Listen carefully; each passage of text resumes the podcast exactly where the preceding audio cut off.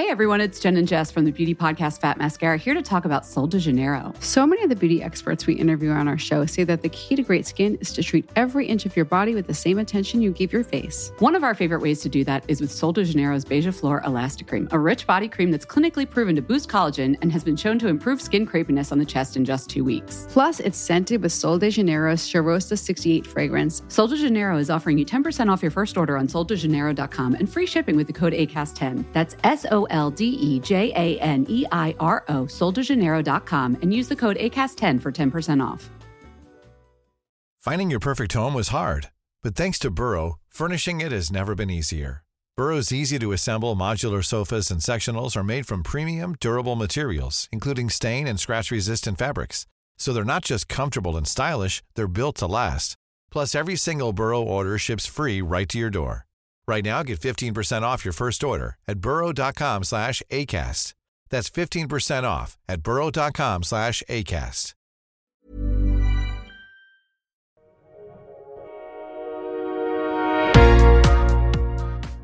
Bienvenue sur Build Yourself, je m'appelle Safia Gourari, je suis entrepreneuse, formatrice et autrice et je vous partage dans cette petite série des interviews que j'ai réalisées à l'occasion d'un autre podcast.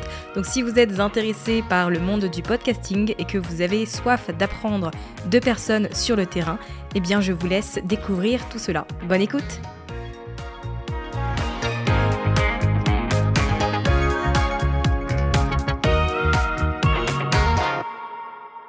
Moi, je suis très contente de te recevoir euh, sur le podcast, Laurent, euh, parce que je te découvert au début de l'année, hein, quand on, a eu une prise de contact sur LinkedIn. Avant ça, on, ne se connaissait pas du tout. Et en fait, en faisant mes recherches sur toi, je me suis rendu compte que tu avais fait tellement de choses et que tu fais plein de choses et que tu as plein de projets. Et j'adore en fait les gens qui qui sont inspirés et créatifs euh, dans ce qu'ils font. donc je te remercie de venir prendre du temps pour parler un peu de ton parcours, notamment avec ton podcast, mais pas que.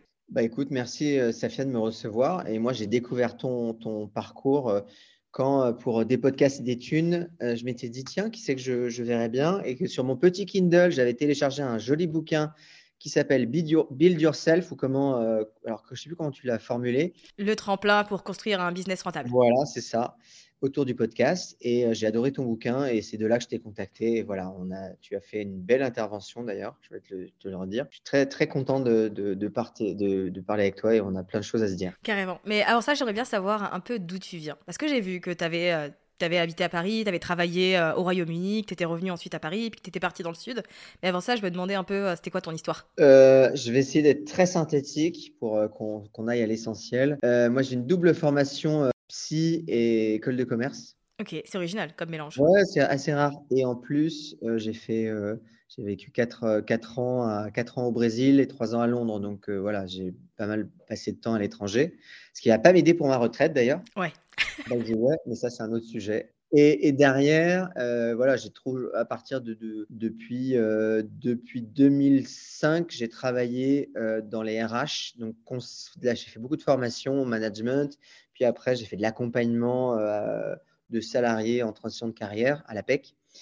Euh, et, j'ai été chasseur de tête. C'est là où, vraiment, à, Londres, c'est là où j'ai commencé à. J'étais un des premiers à utiliser LinkedIn dans mon cabinet en 2009. Inutile de dire 2009, LinkedIn, euh, c'était genre what the fuck? Et justement, j'étais un des seuls à l'utiliser vraiment régulièrement. Et, et ça m'a donné un peu un, un petit avantage sur mes petits, mes petits camarades et, euh, et du coup, euh, j'en ai fait un, business en fait, quasiment de, cette utilisation de LinkedIn, puisque j'ai commencé à faire des formations pour les recruteurs sur LinkedIn dès 2011. Je me suis lancé, on était deux à Londres, puis j'ai fait la même chose en France et, c'est devenu euh, des formations pour les recruteurs sur les nouveaux outils. Et de fil en aiguille, j'en ai fait une conf, des salariés, j'ai fait une plateforme de formation qui est devenue l'école de recrutement. Et après quelques années, après dix ans à monter cette boîte, je l'ai vendu aux salariés en 2021. Voilà. Je t'ai fait, vraiment la grosse, la grosse synthèse.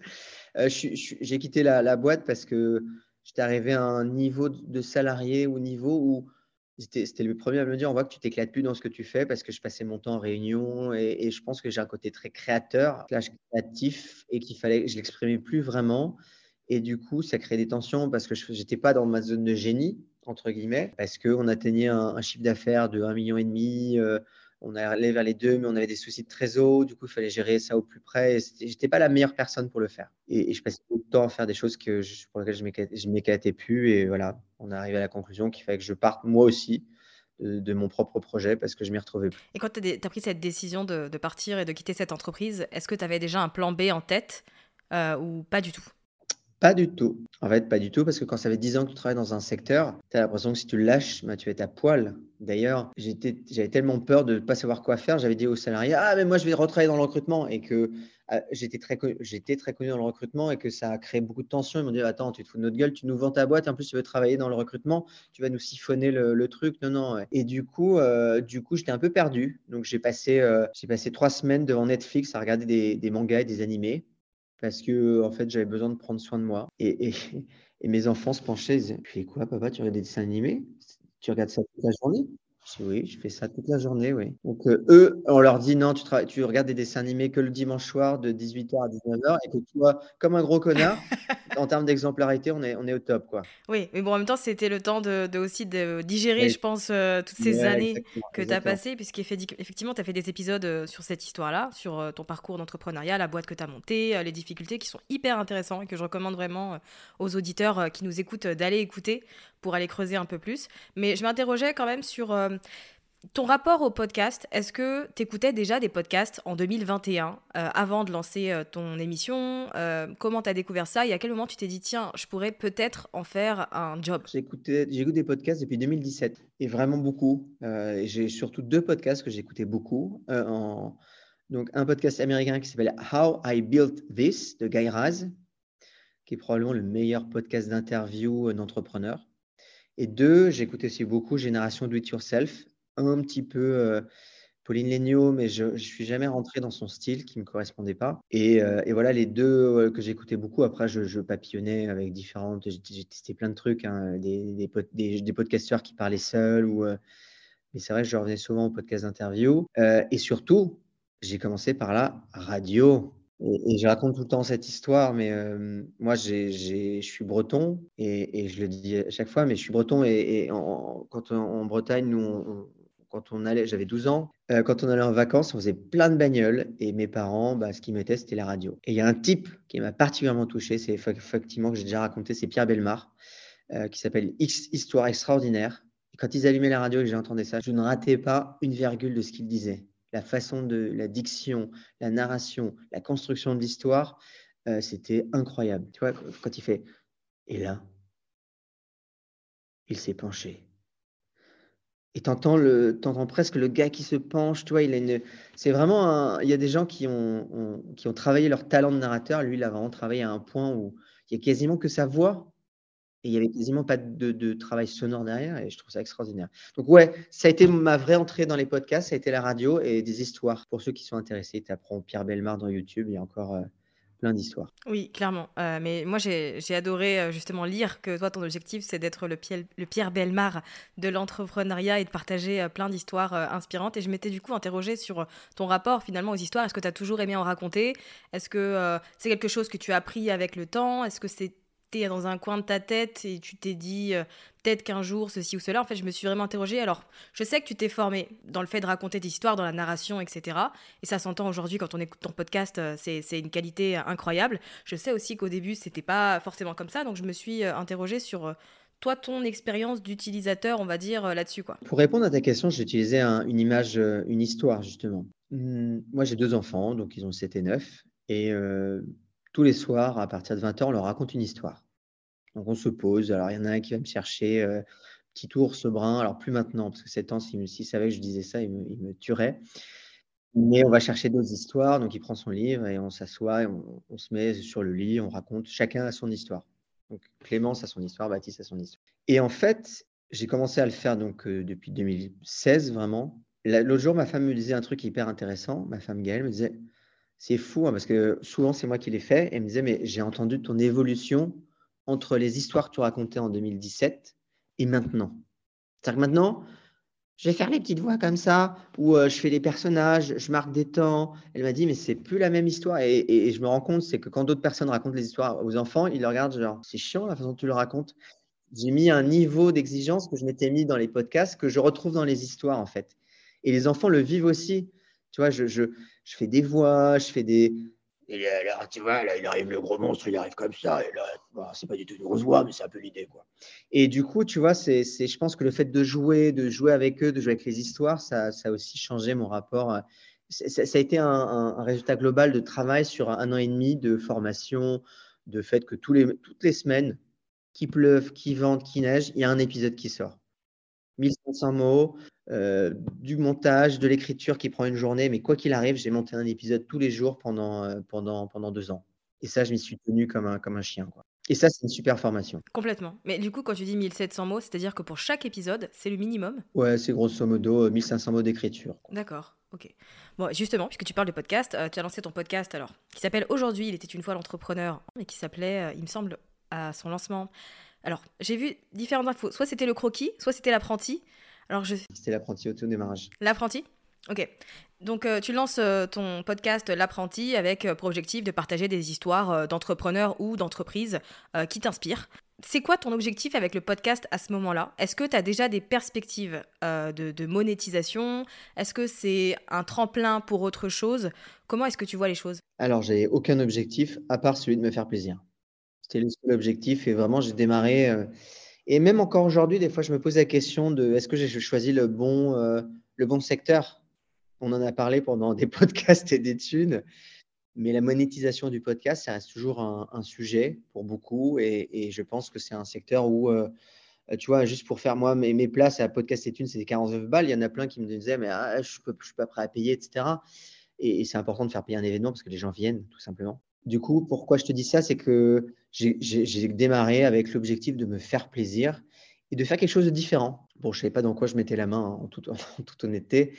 Euh, c'est comme quand tu démarres une boîte, tu dis Ah, si j'avais su ça, le travail qu'il faut derrière. Euh, si j'avais fait juste un podcast d'interview et non pas un podcast narratif avec des acteurs, euh, j'aurais peut-être, enfin, j'aurais fait différemment parce que c'est vrai que j'ai commencé par un podcast narratif avec moi qui mange un mot sur quatre. Euh, versus, tu vois, il a fallu que je me forme, il a fallu que je, je, je travaille là-dessus. Et, et, le truc qui a bien marché, et c'est le conseil que je donne euh, souvent aux podcasteurs qui se lancent, c'est que bah, je me suis lancé, j'avais 100 écoutes, et, et, j'ai lancé en parallèle une newsletter. Et sur cette newsletter, je dis, voilà, les gars, je sais que vous êtes un certain nombre sur ma newsletter à m'écouter. Je vais ouvrir des créneaux dans mon agenda. Je voudrais avoir votre avis sur le podcast. Qu'est-ce que je dois, qu'est-ce qui marche bien, qu'est-ce que je dois améliorer? Et je raconte tout le temps aussi cette histoire, mais, j'ai pris une demi-heure, euh, trois mois après m'être lancé, avec 30 personnes qui m'ont fait un retour. 30 personnes, c'est génial, 30 personnes. Oui, c'est énorme.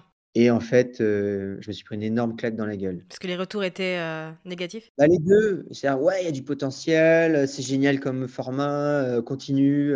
nous, on veut entendre le narrateur, mais tu manges un mot sur deux, il faut que tu travailles le, la, la, la, narration, il faut que tu travailles l'histoire. C'est pas une histoire, c'est juste une série de, de chiffres, on rentre pas dedans. Quand je dis claque dans la gueule, c'est quand même plus négatif que positif, mais c'était salvateur. Ouais, c'était constructif pour le coup. Exactement, c'est très constructif. Et, du coup, euh, tous les points qui m'ont été remontés, je les ai tous un par un couverts. Problème de narration, ok. Tous les jours, je vais me foutre un, stylo dans la bouche. Euh, et tous les jours, je vais faire une demi-heure, un quart d'heure de, euh, en anglais, ils disent tongue twister. C'est-à-dire que je vais faire les chaussettes de l'archiduchesse sont-elles sèches, archi sèches? Et je faisais ça pendant, avec, avec J'en ai trouvé sur Internet plein de. Voilà, j'ai fait ça. Ensuite, pour le problème de, poser sa voix, j'ai fait une formation d'une semaine avec une, une formatrice qui m'a aussi défoncé. Elle me dit C'est bien, Laurent, oui, tu sais très bien lire. Mais là, il ne s'agit pas de lire.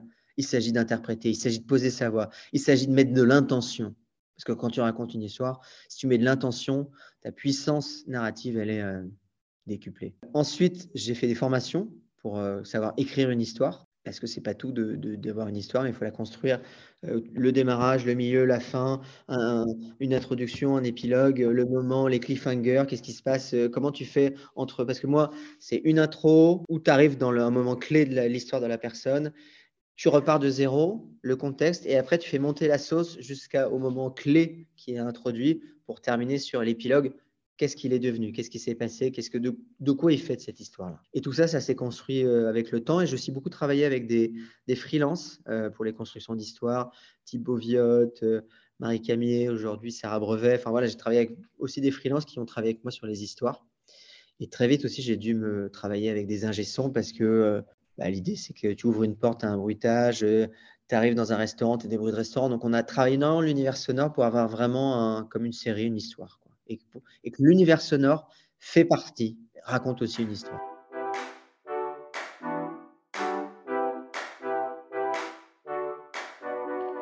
Ouais, ça se, ça s'entend effectivement de la, qualité du travail euh, quand on écoute euh, ton podcast. Et justement, ça m'intéresse un peu de savoir le process euh, de production d'un épisode. Est-ce que tu sais combien te coûte un épisode aujourd'hui et combien de temps il te prend, mine de rien, avec tout ce que ça implique Grosso modo, un épisode, ça me coûte 2000 euros. Et encore, c'est pas très cher, c'est optimisé. je suis monté plus haut que ça et, parce que j'ai repris une partie de l'écriture, mais grosso modo, c'est 2000 euros. Hein. pas d'un épisode, pardon.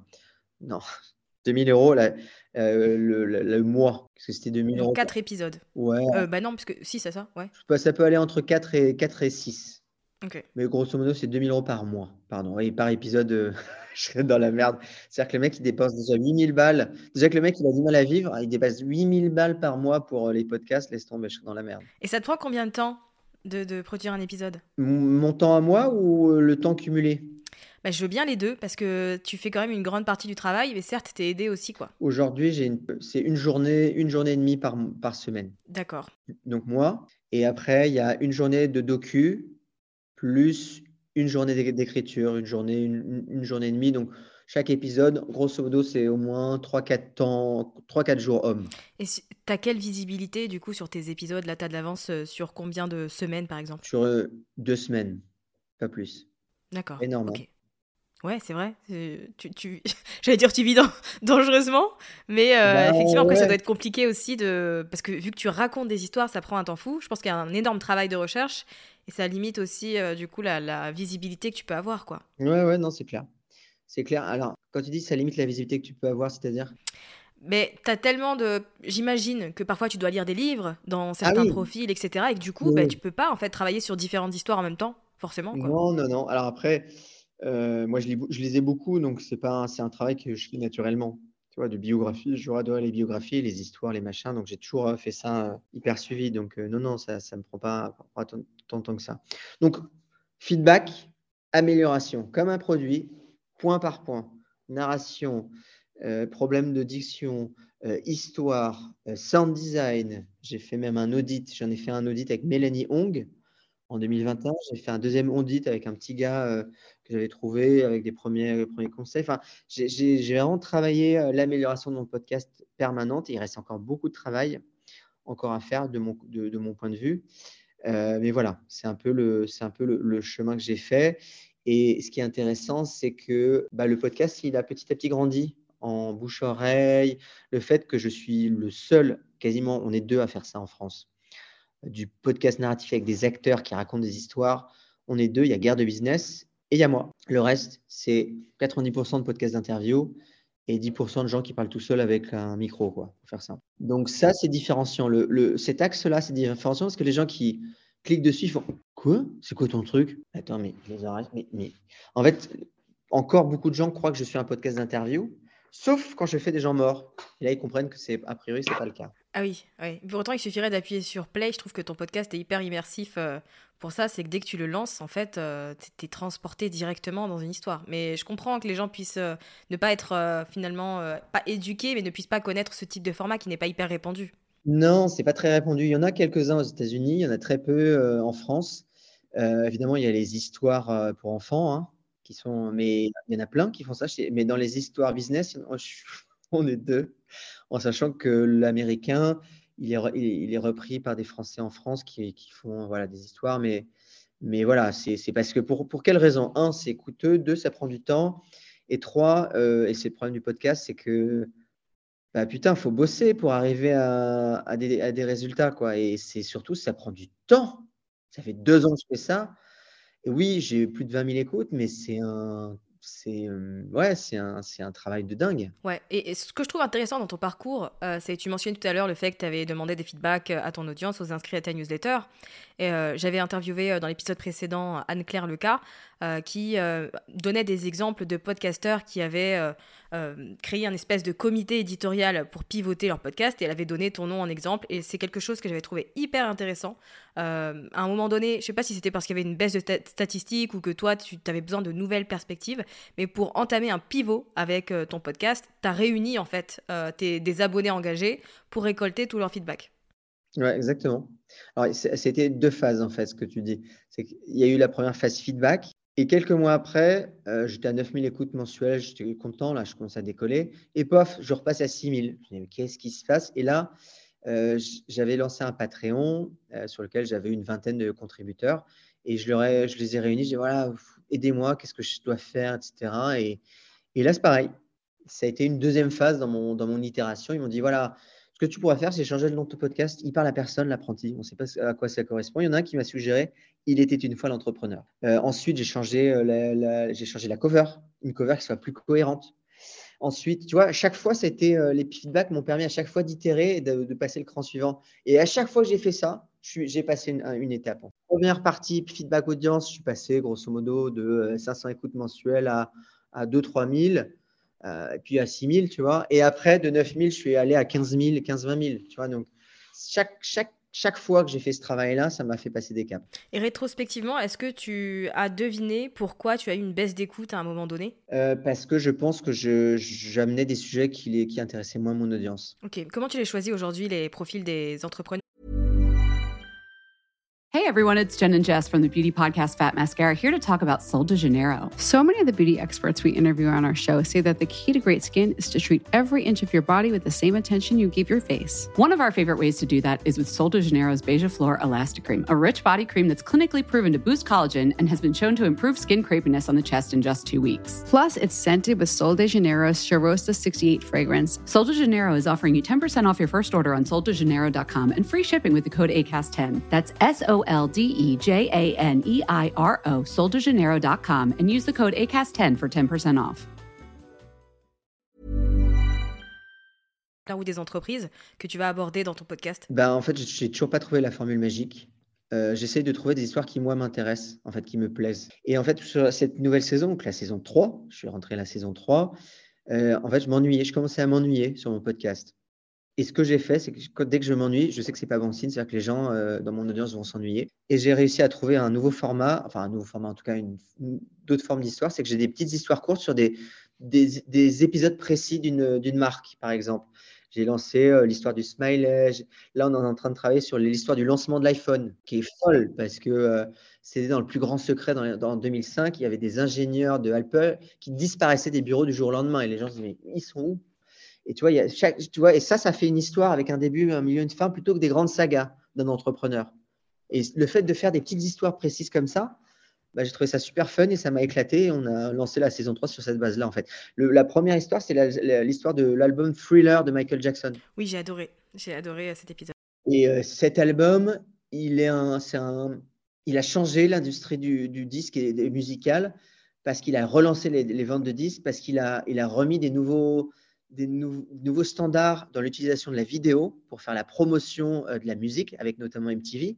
Il a changé énormément de choses. Et cette histoire-là, c'est une histoire business qui était hyper intéressante. Et j'adore, tu vois, c'est pas l'histoire de Michael Jackson, mais c'est l'histoire d'un fait précis, d'une marque, d'un objet, d'un moment qui et j'ai trouvé ça cool. Et je me suis amusé et je me suis dit que les gens allaient s'amuser de l'autre côté. Et les résultats ont été bons? Bah ouais, ça, ça continue. Alors, j'ai atteint un plateau, pour être tout à fait honnête, depuis 6-7 euh, mois. Je suis toujours à, 20 000 écoutes.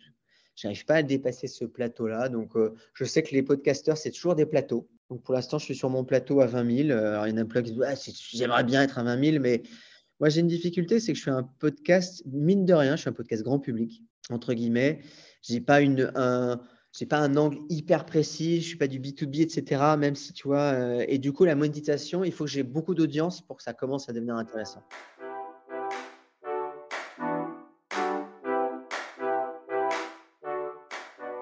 Et aujourd'hui, euh, c'est quoi ton, ta stratégie, on va dire, pour gagner en visibilité et faire en sorte qu'il était une fois l'entrepreneur euh, puisse, tu vois, avancer et continuer, continuer de croître? C'est ce que je suis en train de faire avec toi.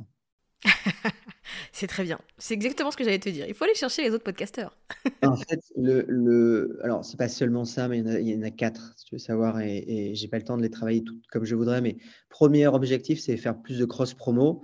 Et en fait, moi, la problématique de mon podcast, c'est qu'étant un podcast narratif, j'ai pas d'interview, j'ai pas de place d'interview à proposer aux podcasteurs. Donc, ce que je vais relancer, ce que j'avais commencé à faire, c'est je propose aux podcasteurs de faire des voix dans mon podcast, des voix de personnages, et je les cite au démarrage en disant je remercie Safia Gourari de Build, Your Podcast, euh, Build Yourself, et tatati tatata. Et, derrière, ce que je lui demande, c'est de de me citer au démarrage d'un de ces épisodes. Tiens, bah, la semaine dernière, j'ai fait un épisode sur le podcast de Laurent, si vous voulez euh, aller l'écouter. Donc, mon idée, ça serait de faire ça. Donc, cross-promo, première stratégie. Deuxième stratégie euh, que j'ai fait très tôt, c'est que j'ai transformé tous mes scripts en articles systématiquement.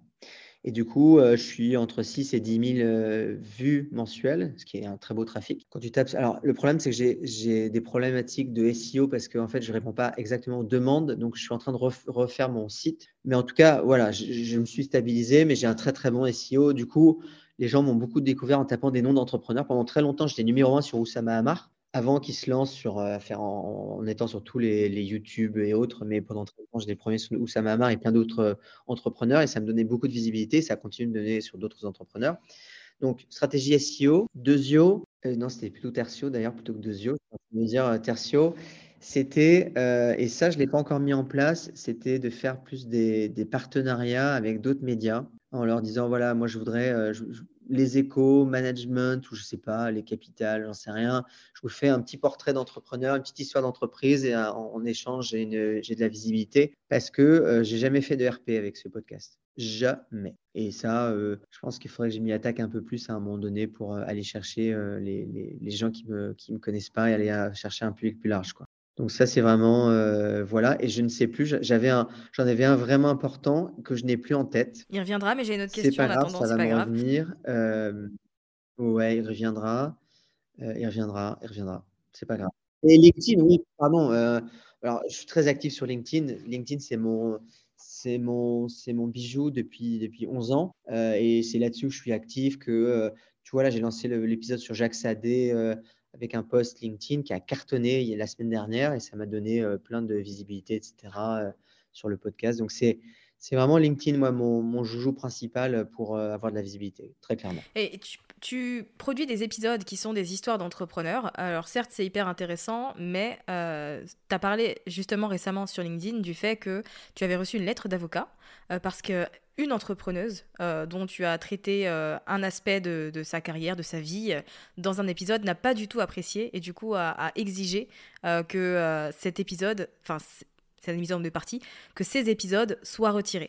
Euh, comment est-ce que tu gères, parce que du coup, visiblement, ce n'était pas la première fois, comment est-ce que tu gères euh, ces, demandes euh, et ces exigences de la part de personnes dont tu partages l'histoire? Alors, c'est deux cas particuliers. Je vais parler d'elle. Elle s'appelle Muriel Millet. elle a avoué une tentative de meurtre sur un syndicaliste dans son entreprise. Donc, c'est une histoire d'entrepreneuse que j'avais mis dans la catégorie entrepreneur.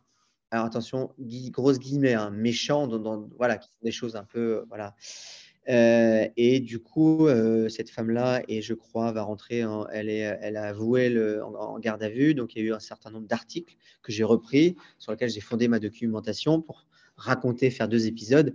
Effectivement, euh, quand on tapait son prénom et son nom dans Google, j'étais le premier résultat à ressortir. Très bon référencement. Donc, du coup, j'étais très beau référencement et j'étais un peu le cahier de sa chaussure dans sa réputation, même si quand tu tapes encore aujourd'hui Muriel Millet, il y a France 3, il y a je sais pas quoi, donc elle est quand même, euh, si tu tapes, je crois que c'est Muriel Millet, a avoué euh, la tentative de meurtre sur son.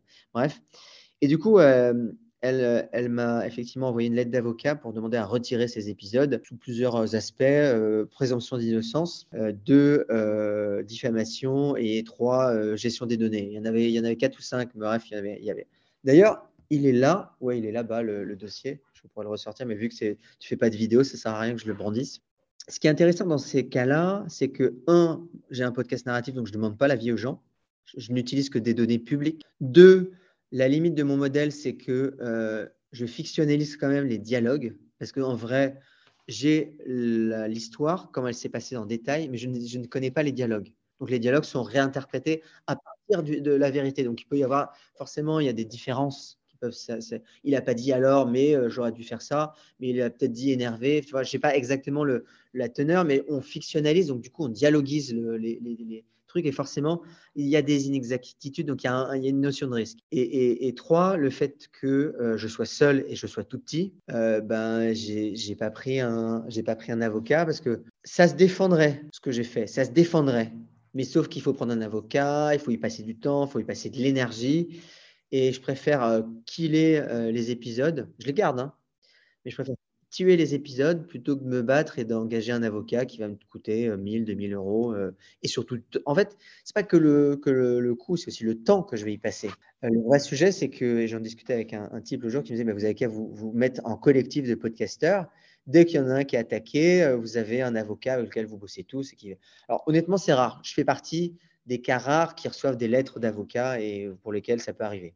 Donc ce que j'ai fait, j'ai tout simplement, j'utilise l'effet Barbara Streisand. Pour ceux qui ne connaissent pas l'effet Barbara Streisand, c'est le fait de... de, ah, comment, je, ne connais plus l'histoire dans le détail, mais grosso modo, je parle de ça, je montre la lettre d'avocat en, barrant le nom, enfin en cachant le nom de l'avocat évidemment. Mais le fait est que ça me permet de faire du buzz pendant 3-4 jours, d'avoir un max d'audience, de, profiter de la que les gens me découvrent avec cette histoire-là. Et après, je kill l'épisode. Donc à chaque fois, je fais ça maintenant.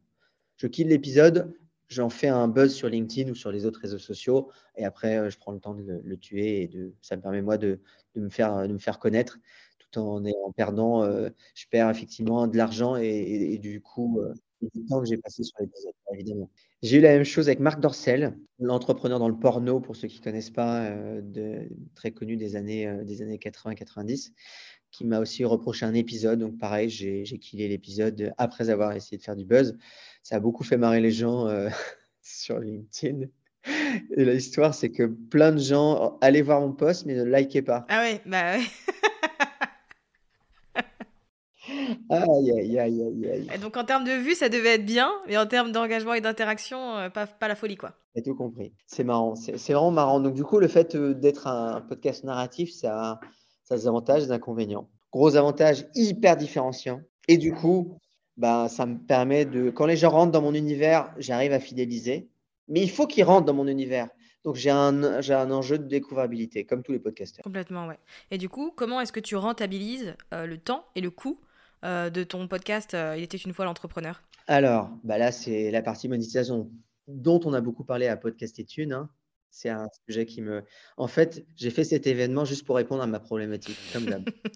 Ça a été très enrichissant, très. Alors, un peu décevant, tu vois, j'imaginais qu'il y avait des, des cas à l'américaine, mais euh, la vérité, c'est que c'est challengeant de monétiser un podcast. Ouais, j'ai appris plein de choses. on va y revenir, mais au gros, je vais te donner moi plutôt ma stratégie de monétisation.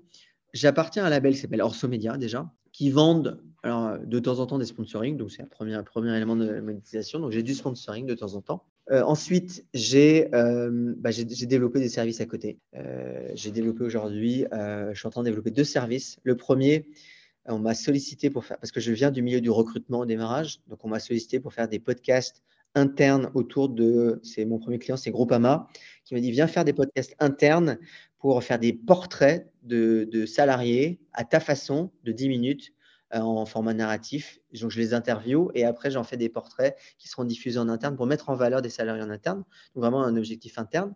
Euh, et là, euh, c'est marrant parce que j'ai d'autres contacts avec de, grosses boîtes. Bah, CMA, suite à, l'épisode que j'ai fait sur Jacques Saadé, m'ont contacté aussi peut-être quelque chose de cet ordre-là. On est sur des réflexions sur ça. Deuxième possibilité sur laquelle j'explore aussi beaucoup, là, j'ai deux clients j'accompagne des, entrepreneurs B2B où on va faire avec eux de bout en bout leur podcast. Eux, ils me disent, tu m'achètes le matériel, tu me donnes le matériel et le reste, je ne m'en occupe pas. Et c'est ce que nous, on fait, on les accompagne. Et après, il y, a, du récurrent sur euh, chaque, chaque mois, ils font deux épisodes, bah, c'est temps et on les accompagne euh, tout au long de leur vie de podcasteur. C'est une bonne idée. Moi, je connais des gens qui adoreraient ce genre d'offre. Mais moi, c'est, on a une méthode hyper euh, chiadée de A à Z, de, de la cover jusqu'à la, la son. Et euh, c'est, par contre, c'est que du B2B. C'est pas Simone qui veut lancer son podcast ou machin. Et, et on les accompagne. Voilà, ça, c'est la, c'est la deuxième offre que j'ai sur le, la partie podcast. Donc, sponsoring, podcast, que ce soit marque employeur ou B2B, de bout en bout. Je fais pas de podcast de marque, par exemple. Ouais. Mais comme moi, au final. Parce que moi, je m'adresse qu'aux aux infopreneurs. Tu vois, aux, entrepreneurs qui vendent des produits digitaux, ouais. voilà, moi je m'adresse à, aux gens de B2B qui disent Ah, je vais faire des podcasts d'interview, je sais pas comment faire. Et méthode, ils ont plus. On a un Notion, chaque étape, on a tout écrit de Apple, machin, on fait tout. Vraiment, et il, est, il se met dans un fauteuil et voilà. et la partie marque employeur. Et une fois que j'ai, voilà, ça c'est la partie monétisation. Et il me reste une dernière partie. c'est, je fais des événements. Alors, podcast est une, je n'ai pas gagné, pas gagné grand-chose. C'est vraiment l'idée de réunir et d'apprendre. Je suis en train de lancer un deuxième événement de, sur le podcast qui normalement exclut. Ah, c'est exclu pour Safia. Exclu pour Safia, c'est la première fois que j'en parle. Ça, ça va s'appeler, donc il y a des podcasts et des thunes, donc parler de monétisation, et des podcasts et des boîtes qu'on veut lancer en octobre qui sera euh, l'idée, c'est vraiment de se dire comment les boîtes peuvent utiliser le podcast pour euh, se développer, pour grandir, que ce soit recrutement, marque employeur, marketing, etc. Et ça euh, sur le même format avec du descendant et beaucoup d'ateliers. Ok, mais il y a aussi Inspire sur scène. Et dernier sujet sur l'événementiel, on a, on, a, on a mis quatre entrepreneurs sur scène dans. Alors au départ, c'était civil, mais on s'est rendu compte que c'était beaucoup de boulot. Donc quatre entrepreneurs sur scène dans des théâtres qui doivent raconter leur histoire, qui, doivent, qui racontent leur histoire avec le même format, la même idée de l'univers musical de est une fois l'entrepreneur. On a fait la première version à Nantes. Mon idée avec ça, c'est que c'est une source de monétisation. Un, c'est pas dingue, mais voilà. Deux, ça permet de faire parler du podcast ville par ville. Et il va y avoir un effet d'entraînement qui va devrait se développer. Et trois, ça permet aussi de développer euh, notre réseau dans plein d'endroits différents sur des, des entrepreneurs B2B. Donc, par rapport à nos autres offres, c'est assez cohérent. Mais ça demande beaucoup de boulot parce qu'on fait un vrai travail de mise en scène. Ouais, mais alors aujourd'hui, euh, tu as, une associée, un associé? J'ai une salariée. Une salariée, ok. Donc vous êtes deux à gérer euh, tous ces projets. Ouais, ouais, exactement. On est deux à gérer tout ça c'est du boulot, ça c'est sûr. Euh, moi, ce que je trouve hyper intéressant dans ton parcours, c'est ta créativité euh, et ton investissement finalement dans tes différents projets. Et je me posais une question euh, comment est-ce que tu gères le fait d'avoir plein d'idées Parce que moi, par exemple, j'ai du mal à savoir si l'idée que j'ai, c'est une nouvelle lubie ou si c'est vraiment un projet concret que j'ai envie de de, de, voir aboutir. Et je me demandais comment toi, est-ce que tu gérais le fait d'avoir finalement autant de, projets, de créativité au quotidien? Bah, J'ai tout testé en fait. Ça fait deux ans que j'ai donc j'ai vendu ma boîte.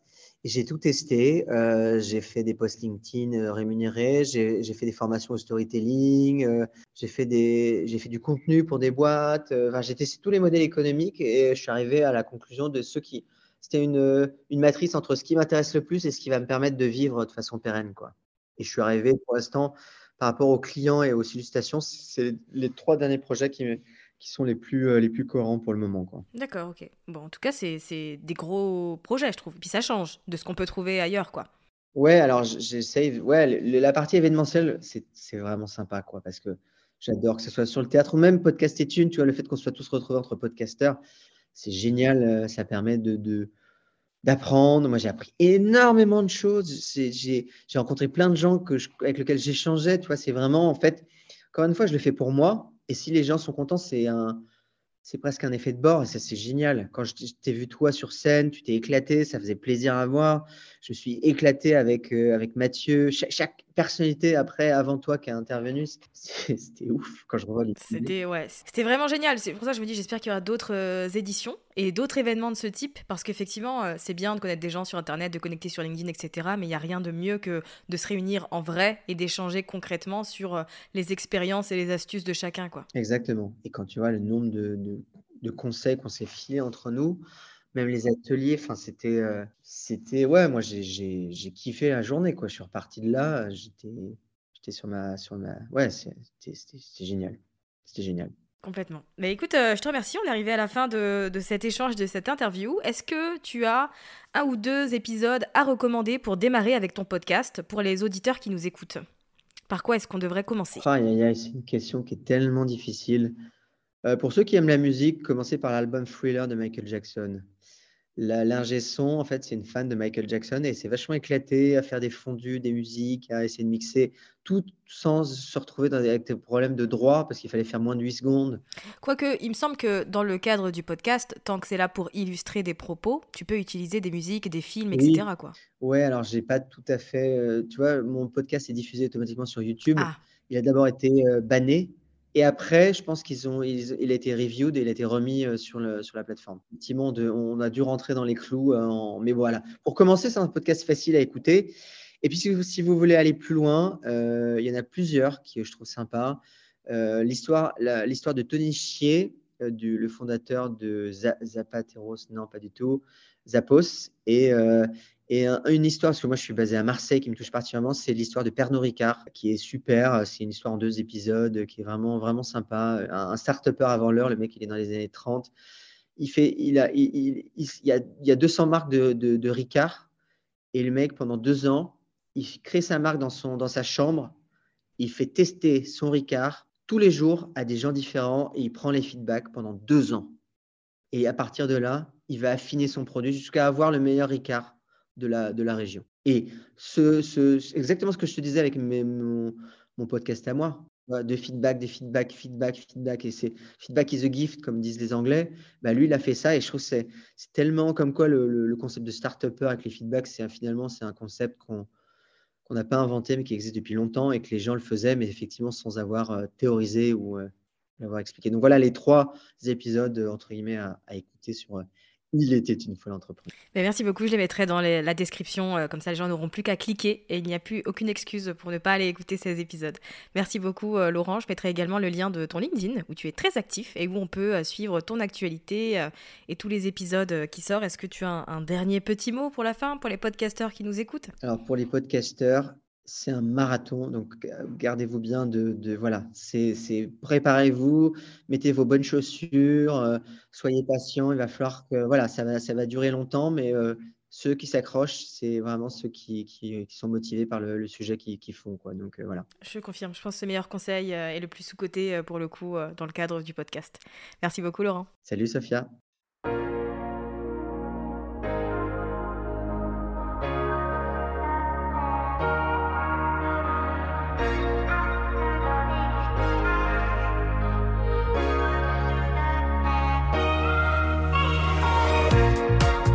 Merci d'avoir écouté cet épisode jusqu'à la fin. Si vous l'avez apprécié et que vous avez envie de soutenir le podcast de manière totalement gratuite, n'hésitez pas à le partager autour de vous, à vous abonner et à laisser un avis sur Apple Podcast ou Spotify. Et moi je vous dis à très vite pour un nouvel épisode sur Build Yourself.